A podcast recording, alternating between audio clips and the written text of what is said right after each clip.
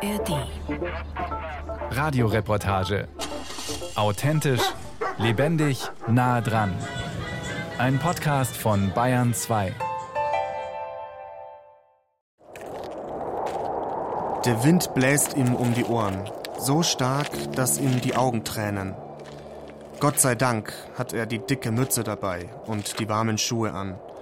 Auf über 3000 Metern kann es auch jetzt im späten Frühjahr noch ungemütlich sein.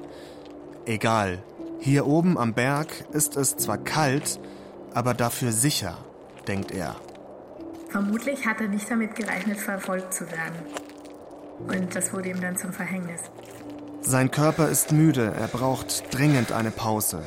Allein in den letzten Stunden ist er hunderte Höhenmeter aufgestiegen.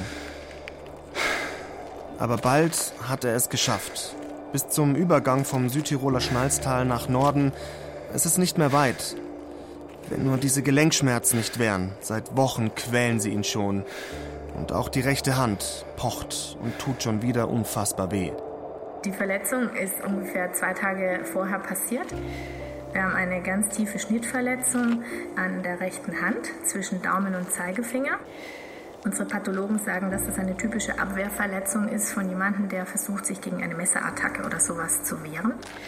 Jemand wollte ihn ernsthaft verletzen.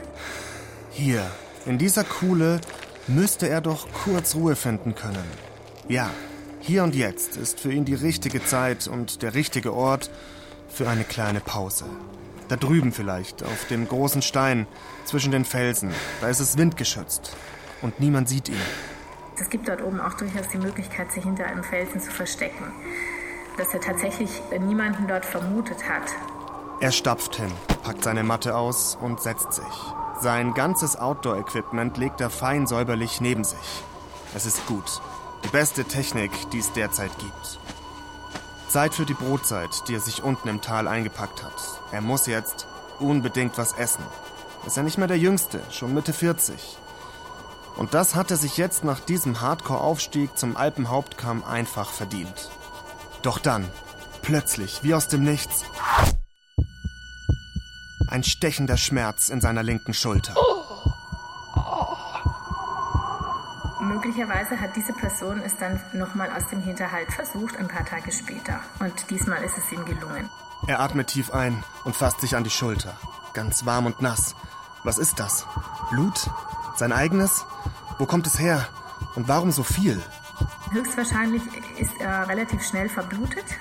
Der Schuss hat das Schulterblatt durchschlagen und ist dann aber stecken geblieben und hat die Unterschlüsselbeinarterie verletzt.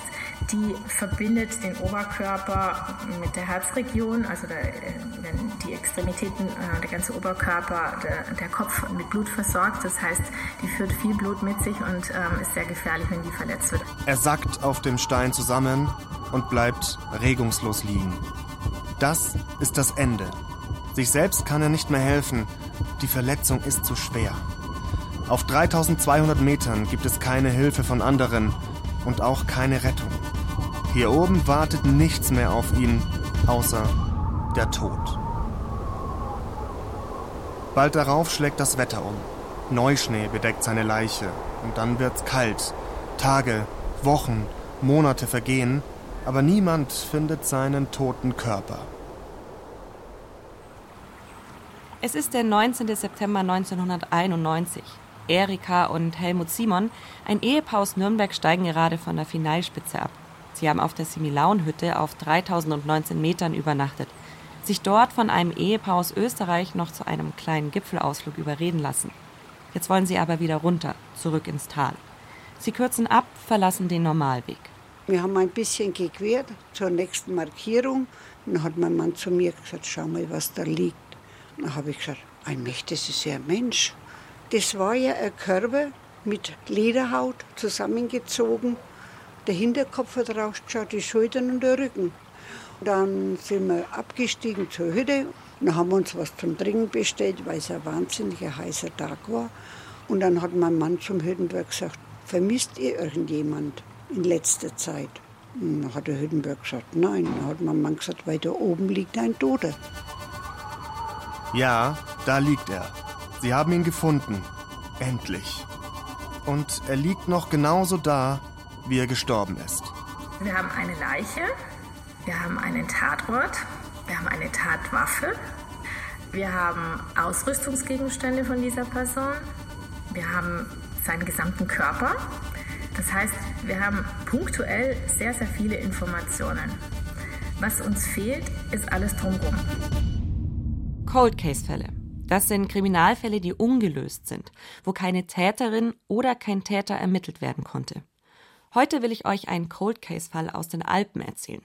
Es geht um Mord, es geht um Heimtücke, es geht um ein Rätsel, das bis heute noch ungelöst ist. Und um einen Mordfall klären zu können, muss man intensiv die Beweise untersuchen. Der wichtigste ist dabei oft der tote Körper selbst. Deshalb habe ich ihn mir angeguckt und bin dafür mit dem Zug nach Südtirol gefahren. Es hat geschüttet, die Berge lagen in den Wolken. Ich will fast sagen, die perfekte gruselige Szenerie für mein Vorhaben. Äh, es regnet immer noch wie in Strömen. Ich bin jetzt durch die ganze Innenstadt von Bozen gelaufen und stehe jetzt vor dem Ort, wo ich jetzt gleich ja, den toten Körper mir angucken werde. Es ist ein älteres Gebäude. Draußen hängen blaue Fahnen und es steht eine ganz schön lange Schlange davor. Das heißt, ich bin nicht die Einzige, die heute diesen toten Körper angucken möchte. Und ich glaube, vielleicht können sich schon ein paar schlaue Köpfe denken. Ich gehe heute tatsächlich den Ötzi besuchen. Und zwar nicht zum ersten Mal, denn ich bin bekennende Ötzi-Fanin. Ich glaube, das Wort gibt es nicht. Bekennender Ötzi-Fan.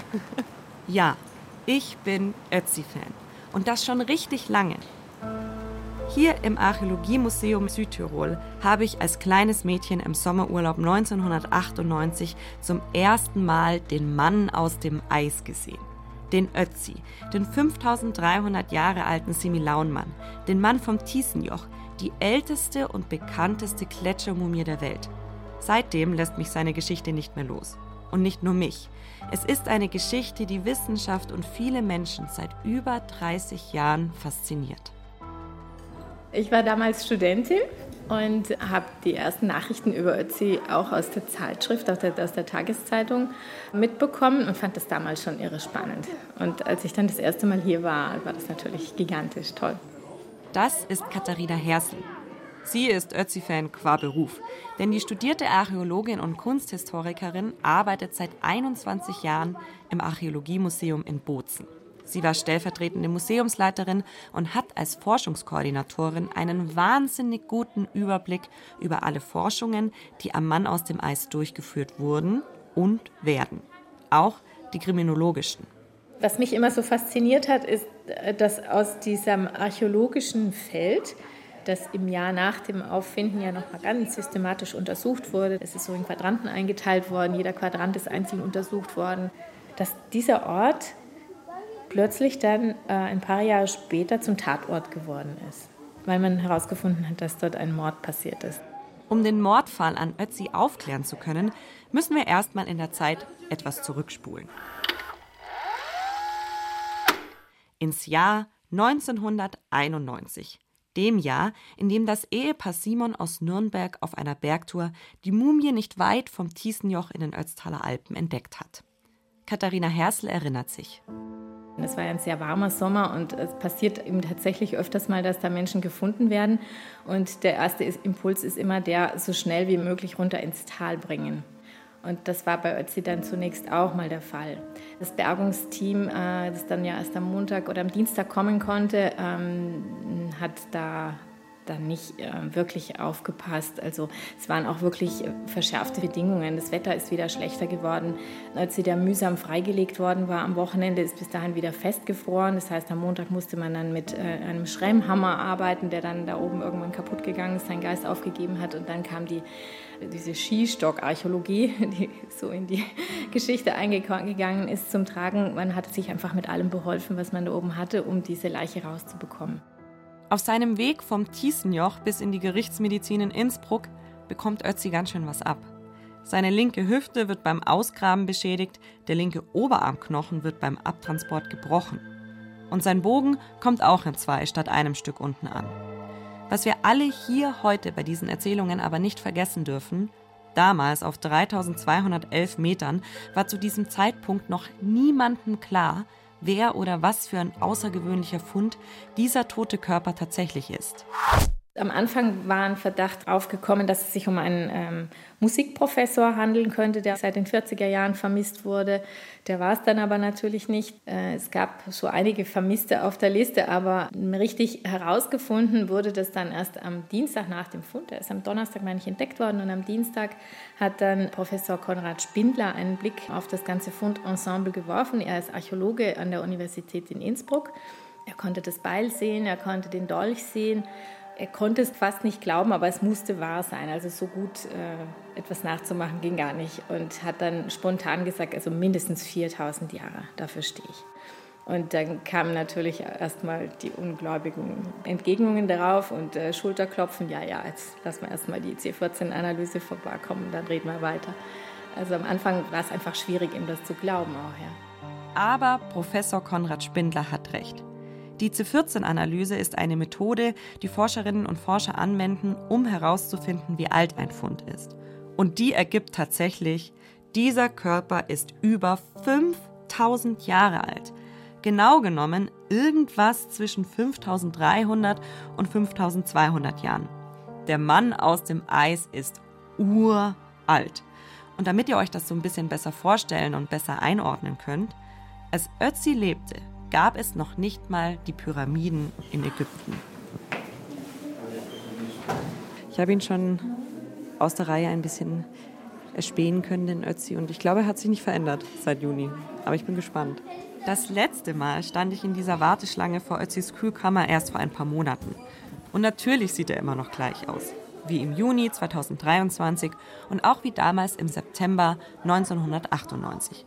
Das war übrigens das erste Jahr, in dem sein ledriger brauner Körper hier im Museum in Bozen der Öffentlichkeit gezeigt wurde. Es bleibt dann doch immer recht wenig Zeit, um da mal reinzuspitzen, allein durch den Druck der Leute, die hinter einem stehen und auch reingucken wollen.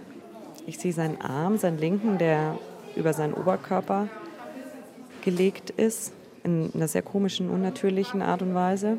Damit ihr euch das besser vorstellen könnt. Die Ausstellung erstreckt sich über zwei Stockwerke. In den Räumen sind überall Schaukästen aus Glas. Es ist hell, aber hier in dieser Ecke ist der Bereich abgedunkelt. An der Wand ist ein Fenster, davor eine Hebebühne aus Metall, auf der kleine Gäste per Knopfdruck hoch und runter fahren können, um besser reingucken zu können. Sobald man an der Reihe ist, stellt man sich darauf und schaut durch dieses Fenster aus massivem Glas und sieht Ötzi mit seiner komischen Körperhaltung. Oh, jetzt bin ich an der Reihe. Es sieht ein bisschen so aus, als wäre er gestorben, als er gerade seine linke Schulter gedehnt hat. Also, man sieht diese kleine Kühlkammer, die ist tatsächlich nur so groß, wie Ötzi ungefähr ist. Also von der Länge, von der Breite ist es ein bisschen breiter und man sieht ganz gut diese kleine Eisschicht auf seinem Körper. An seinen Händen, die wie so eine Faust zusammengerollt sind vom rechten Arm, sieht man das Eis. Und ansonsten, ja, sieht er fast ein bisschen trocken aus, trocken mit Eis überzogen. Also viel Flüssigkeit ist in diesem Körper nicht mehr. Und jetzt gehe ich weiter.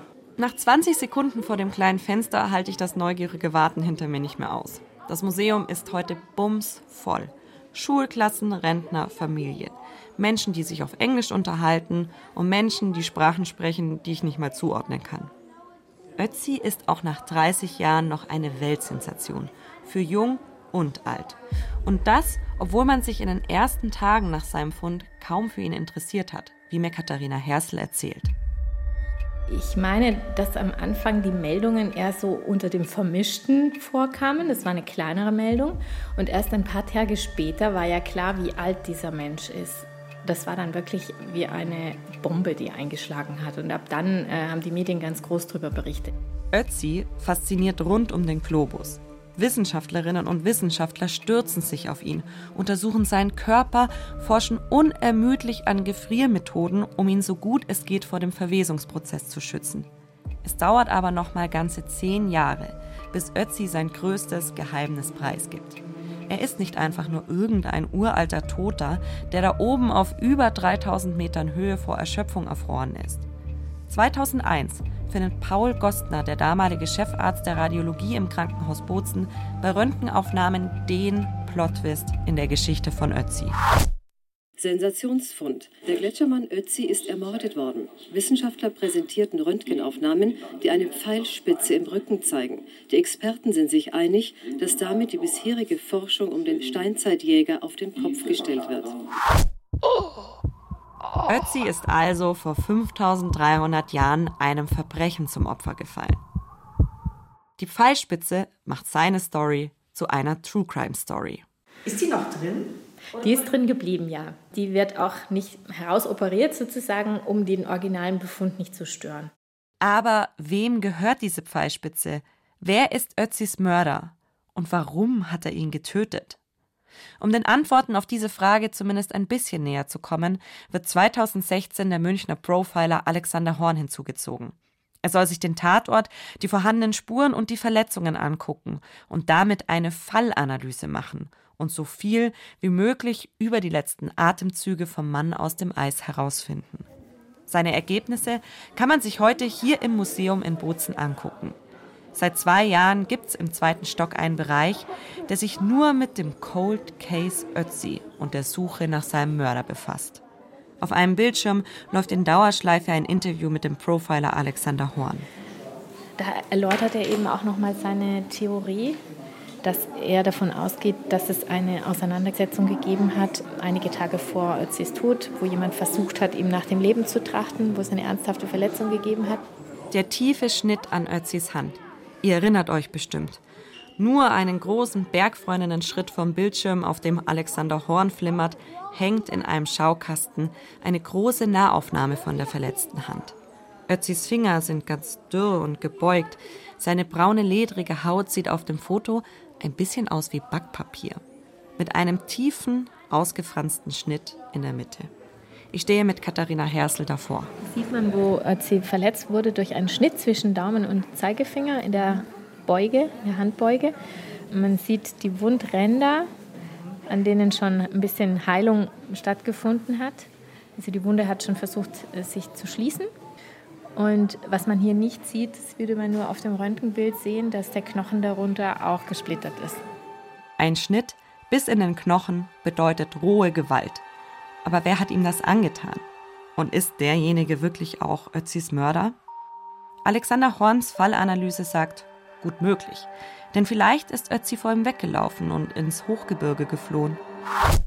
Und ich sag's euch, jetzt wird's wirklich abgefahren. Denn das hat man nicht nur durch die Verletzung, sondern auch mit der Hilfe von Bäumen und Pflanzen herausgefunden. Es gibt mehrere Vermutungen, ausgehend von den Pollen und Moosen, die man eben bei ihm gefunden hat. Der letzte Stand ist der, dass Ötzi sehr weit abgestiegen sein muss, bis ins Finchgau und von dort aus über das Schnalztal und zwar über die Schlucht wieder nach oben gestiegen ist auf 3200 Meter. Halt, stopp. Wie nochmal? Man hat mit der Hilfe von Pollen und Moosen Ötzis letzten Weg über tausende Meter runter und hoch rekonstruieren können? What? Es gibt ungefähr 75 Moosarten, die an und um ihn herum festgestellt wurden. Zum Teil auch im Körper, mm, die er im Verdauungstrakt ähm, hatte. Und von diesen Moosen kommen manche ganz charakteristisch in bestimmten Höhenlagen vor. Und daraus hat eben Klaus Oeggl und äh, James Dixon, das sind zwei Paläobotaniker, die haben dann abgeleitet, zu welchem Zeitraum, also ausgehend von welchen Moosen die Ötzi im Körper hatte oder an sich, wo gewesen sein könnte. Aber wie konnte man rekonstruieren, dass Ötzi seinen letzten Anstieg auf 3200 Meter extrem schnell gemacht haben muss? Ja, anhand der Verletzung. Das ist dann das nächste Indiz. Die Verletzung ist ungefähr zwei Tage vorher passiert und dann finden wir ihn zwei Tage später auf dieser Höhe.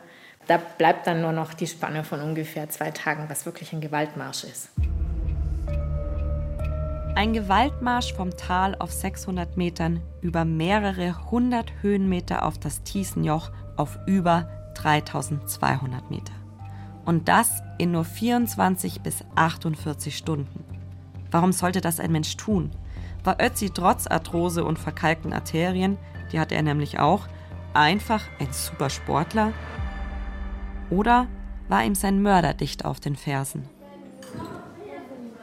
Zurück in den Cold Case Bereich im Museum. Rechts neben dem Bild von der verletzten Hand hängt im Schaukasten auch eine Zeichnung. Also man sieht da eine Skizze quasi mit ähm, Pfeil und Bogen dreimal untereinander und das Männchen, das vom Pfeil und Bogen erschossen wird, ist immer ein bisschen weiter weg und bei den 10 Metern sieht man, dass der Pfeil durchgehen würde. Es hätte tatsächlich einen Durchschuss gegeben, bei 20 Metern auch, aber der Pfeil hätte wahrscheinlich irgendwo, wäre im Körper vielleicht stecken geblieben oder nur kurz durch und bei 30 Metern wird gezeigt, dass der Pfeil zwar in den Körper eindringt, aber dort stecken bleibt. Diese ballistischen Untersuchungen zeigen, es war ein Mord aus sicherer Distanz. Der Mörder von Ötzi muss mindestens 30 Meter von ihm weg gewesen sein. Hatte er aus seinem ersten Kampf mit Ötzi, wo er ihm die Hand verletzt hat, gelernt? Und noch ein Indiz spricht dafür, dass der Mann aus dem Eis seinen Angreifer nicht gesehen, ja nicht mal mit ihm gerechnet hat. Die Medizin sagt uns, dass er einen gefüllten Magen hat. Das heißt, er setzt sich dorthin, äh, nimmt eine Rast, eine Mahlzeit zu sich und scheint sich offenbar in diesem Moment mal sicher zu fühlen. Und das wurde ihm dann zum Verhängnis. Der Pfeil trifft die Schlüsselbeinarterie und Ötzi verblutet. Teile seiner Anziehsachen, seiner Ausrüstung liegen auch tausende Jahre später noch neben ihm. Die Archäologinnen und Archäologen finden einen Köcher, zwei Pfeile, einen Bogen, der sogar noch an der Felswand lehnte, an der Ötzi ihn vermutlich abgestellt hat eine Bärenfellmütze, eine Rückentrage, einen Dolch, ein Gefäß aus Birkenrinde und noch vieles mehr. Ein besonders wichtiger Fund für die Fallanalyse war aber das Kupferbeil, das man bei ihm fand. Denn Kupfer war zu dieser Zeit extremst wertvoll. Wir wissen, dass in dieser Zeit, durch die Kupferzeit, wahrscheinlich soziale Unterschiede stärker geworden sind. Und zwar deshalb, weil man bis kurz vorher aus jedem Stein ein Steinbeil hätte herstellen können oder eine Steinaxt. In dem Moment, wo Kupfer ins Spiel kommt, das gibt es sehr selten. Da muss man schon wahrscheinlich weite Wege zurücklegen, man muss Handelspartner finden, man muss Dinge haben, die man eintauschen kann. Es hat sich offenbar, offenbar nicht um einen Raubmord gehandelt, sonst hätte jemand dieses wertvolle Beil vermutlich mitgenommen. Wir wissen nicht, ob Ötzi noch andere wertvolle Dinge dabei hatte, die vielleicht wirklich mitgenommen wurden. Der Pfeilschuss von hinten aus sicherer Entfernung, die schwere ältere Verletzung an der Hand und das wertvolle Beil, das nicht geklaut wurde. Damit ist klar, das muss was Persönliches gewesen sein. War es ein Streit? Wollte jemand im Clan seinen Platz einnehmen? Das wahre Motiv ist bis heute nicht bekannt. Wie wahrscheinlich ist es denn, dass man noch jemals ein Motiv herausfinden wird? Das ist wirklich schwierig zu sagen. Das Motiv liegt außerhalb und Alexander Horn hat natürlich nur Analogien ziehen können. Er hat gesagt, jemand hat ihm versucht, nach dem Leben zu trachten. Offenbar hat er versucht, sich in Sicherheit zu bringen und ist dann doch noch äh, verfolgt und erwischt worden. Das heißt, da muss jemand gewesen sein, der ganz bestimmte Gründe hatte. Das kann Neidkränkung, äh, was auch immer in dieser Richtung sein. Und das werden wir wahrscheinlich dann nicht mehr rausbekommen. Aber es gibt so viele Vermutungen und wir freuen uns immer wieder über die Inputs, die wir hier im Museum bekommen, weil das der Punkt ist eben, wo auch jeder mitreden kann. Und Katharina Hersel meint das ernst. Ganz am Ende der Cold Case Abteilung im Museum ist eine große Wand. Kleine Zettel und Bleistifte liegen auf einem riesigen Briefkasten aus.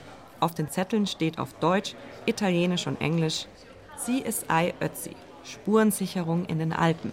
Helfen Sie bitte im Steinzeitkrimi um Ötzi. Welche Schlussfolgerungen ziehen Sie aus den vorhandenen Spuren und Fakten? Das ist jetzt der Bereich, wo wir auch nicht weiter wissen. Die Frage nach dem Motiv. Und? Welches Motiv vermuten die Besucher heute?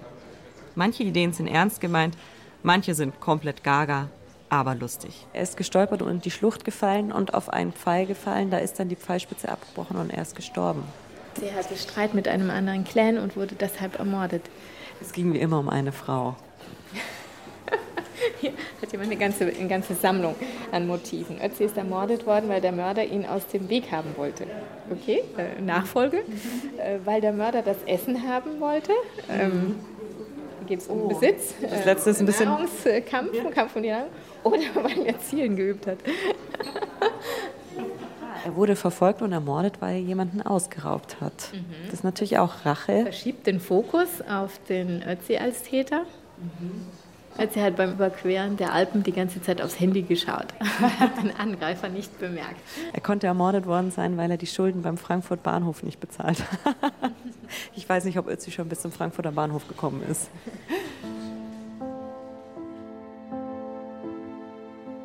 Ob das wahre Motiv des Täters wirklich unter den Zetteln an der Wand dabei ist, man weiß es nicht.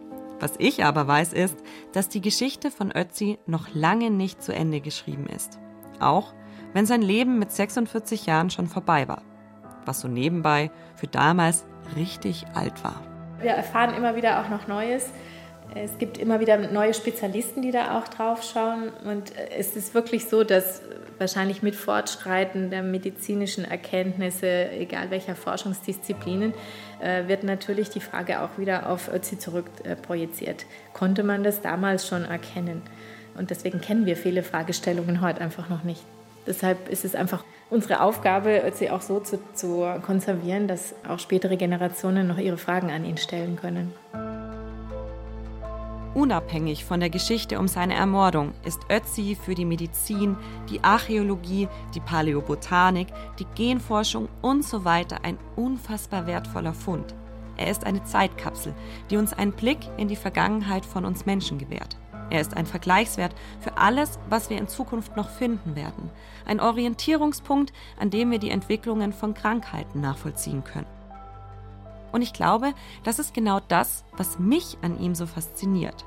Das, was wir von ihm und durch ihn mittlerweile wissen, das, was wir vermuten über ihn zu wissen. Und dann all die Fragen rund um seinen Tod, die wir bislang nur mit unserer Interpretation und unserer Fantasie beantworten können. Ich bin mir sicher, dass er selbst uns noch so vieles erzählen wird, von dem wir heute noch nicht mal was ahnen. Gibt es eine Sache, die Sie persönlich noch total interessieren würde, wo Sie sagen, das, das muss man irgendwann mal rausfinden? Es ist schwierig. Es ist, ist, schon in dem Bereich zu finden, ähm, was er für eine Persönlichkeit gewesen ist. Das würde mich schon sehr interessieren. Aber ich weiß nicht, ob man solche Fragen mit Hilfe der naturwissenschaftlichen Untersuchungen lösen kann. Sie wollen noch mehr True Crime hören? Dann nehmen wir Sie gerne mit auf eine Zeitreise. Wir sind Niklas Fischer und Hannes Liebrandt. Wir sind Historiker an der Ludwig-Maximilians-Universität in München und in unserem Podcast Tatort Geschichte blicken wir zurück auf bekannte und unbekannte Verbrechen aus der Vergangenheit. Bei uns können Sie miterleben, wie der junge Josef Stalin als Bankräuber Karriere gemacht hat oder wie Erich Mielke vom Polizistenmörder zum Architekten der Stasi geworden ist. Vieles von dem, was damals passiert ist, beschäftigt uns bis heute. Wenn Sie hören wollen, wie True Crime auf History trifft, dann sind Sie bei uns genau richtig. Tatortgeschichte finden Sie auch in der ARD Audiothek.